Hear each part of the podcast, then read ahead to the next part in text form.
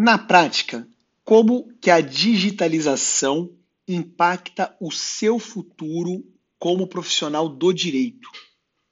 Essa resposta parece complexa, mas ela é muito simples. Na verdade, a digitalização altera a forma de gestão da informação jurídica, seja nos escritórios e nas empresas, seja no Poder Judiciário. E sempre que eu tenho digitalização, eu tenho possibilidade de automação e possibilidade de inovação. Então, o que, que isso significa? Significa que quando eu tenho uh, automação, eu tenho, por exemplo, redução de custos. Eu posso me aproveitar disso, mas eu tenho também perda de postos de trabalho, inclusive de advogados. Mas quando eu tenho inovação, eu tenho a criação de postos de trabalho e de novos mercados, inclusive para advogados é, as estratégias também se alteram, né? Quando os dados estão digitalizados, eu posso fazer, por exemplo, a chamada jurimetria, que é a análise dos dados que vêm do Poder Judiciário para criar as melhores estratégias, as estratégias de litigância ou de não litigância ou de autocomposição que sejam mais eficientes para os meus clientes, sejam é, pessoas físicas ou pessoas jurídicas. Então, na prática, eu posso me tornar um advogado muito mais eficiente. Né? Para não falar nas novas oportunidades que surgem, advogados que se juntam a engenheiros e, criam empresas de tecnologia para o direito, as chamadas legal techs, quantas já não existem por aí? Uh, para não falar também das chamadas plataformas de resolução de disputas, quer dizer, a tecnologia está mudando a forma de resolver conflitos.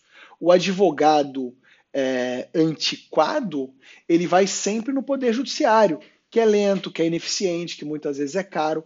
Quando para demandas, por exemplo, de menor valor ou demandas consumeristas ou outras demandas mais simples, existem as Online Dispute Resolutions, ou seja, as plataformas online de resolução de conflitos que permitem com que é, as partes se aproximem, tudo pela internet, através da tecnologia, e com um índice de até 70%, 80%, às vezes 90% de eficácia na busca de um acordo negociado. Então, os advogados que dominam, que conhecem essas plataformas, muitas vezes serão mais eficientes porque evitarão o poder judiciário. Fora que o advogado sempre pode, por exemplo, surpreender o seu cliente utilizando a tecnologia para isso. Né? Imagina, antigamente o cliente era, era visto como alguém que incomodava o advogado, que estava sempre ligando, querendo saber de como é que estava o processo. O advogado que sabe utilizar a tecnologia a seu favor, cria, por exemplo, é, um dashboard para o cliente e o cliente fica maravilhado por é, é, conhecer ali todos os dados do seu processo, da sua carteira de processos e assim por diante. Né?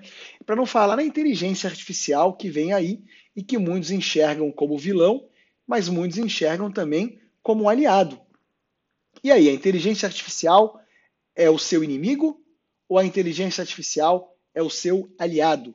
Depende, né? Você está preparado para a inteligência artificial que vai automatizar boa parte daquilo que hoje os advogados fazem, competições iniciais mais simples, andamento de processos, pesquisas de jurisprudência, confecção de contratos e assim por diante?